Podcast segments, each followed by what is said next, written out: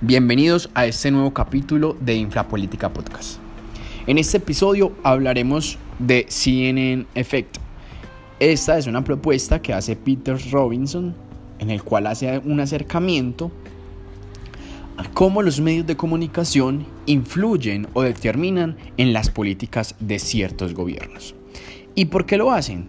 Porque es que desde 1980 las nuevas tecnologías han transformado el potencial que tienen los medios de comunicación. Es decir, esa transformación que se da en la esfera de los medios masivos de comunicación está determinada por ese flujo constante de las noticias a nivel global. Lo que está pasando eh, en Irak o lo que sucede eh, en Occidente lo podemos ver fácilmente por las nuevas tecnologías, a través de las nuevas tecnologías que también se convierten en un canal que utilizan los medios de comunicación para informar o para proponer ciertos encuadres a la opinión pública de determinado país. Es muy interesante decir que estos encuadres van a estar determinados por mucho de lo que ya hemos dicho en los diferentes episodios por los intereses de los privados o por eh, aquellos intereses de grupos o conglomerados económicos y mediáticos que tienen patrocinios de ciertas élites económicas o políticas. Entonces esto es muy importante. Ahora, todo esto genera una omnipresencia de los medios de comunicación que por medio de esos encuadres de ciertos fenómenos o hechos noticiosos, en este caso se habla de la guerra, había tenido un impacto en el gobierno y en particular en el proceso de la elaboración de la política exterior, en este caso de Estados Unidos. Entonces, la propuesta del efecto CNN lo que nos dice es que los medios de comunicación van a determinar las respuestas de las audiencias nacionales y de las élites políticas a esos eventos globales. No obstante, se nos presentan dos teorías que están muy bien narradas en esta entrada y les invito a verlas.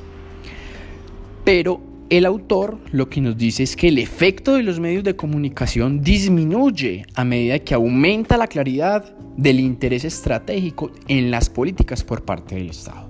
O sea, cuando hay una suficiente información clara, precisa, confiable de las políticas adoptadas por los poderes políticos, valga la redundancia, los medios de comunicación tienen menos oportunidades para determinar o influir el interés o ese interés estratégico en las políticas. Finalmente quiero hacer una reflexión que a partir de todo este texto nos invita a hacer. Acá hay tres actores importantes, cada uno está correlacionado y permiten dar dinamismo a una esfera pública y a una esfera por consiguiente política. Quisiéramos decir que los medios de comunicación están narrando constantemente ciertas situaciones o políticas gubernamentales, sean exterior inclusive internas. Y por consiguiente, los gobiernos deben prever o tener saldado la forma en la que ellos van a comunicar las políticas públicas.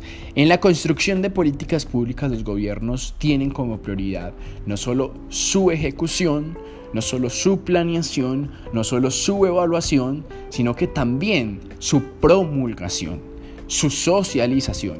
Y por eso eh, les quiero poner como ejemplo cuando se va a transformar ciertos lugares en las zonas urbanas o cuando vamos a tener un proyecto eh, de pequeña o alta magnitud.